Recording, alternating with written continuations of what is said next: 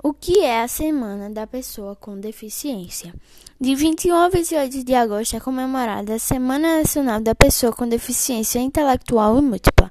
O tema de 2020 é Protagonismo, Poder e Concretiza a Inclusão Social. E por todo o país, muitos municípios e instituições promovem ações em prol desta data. Durante esses dias, a Federação Nacional das APAES abre debates para a relação da igualdade e inclusão social, incluindo a programação palestras, apresentação de dança e também atividades físicas, que neste ano, devido à pandemia, serão feitos virtualmente. O objetivo é sensibilizar governos e a comunidade em relação às potencialidades das pessoas com deficiência e chamar a atenção para as suas necessidades.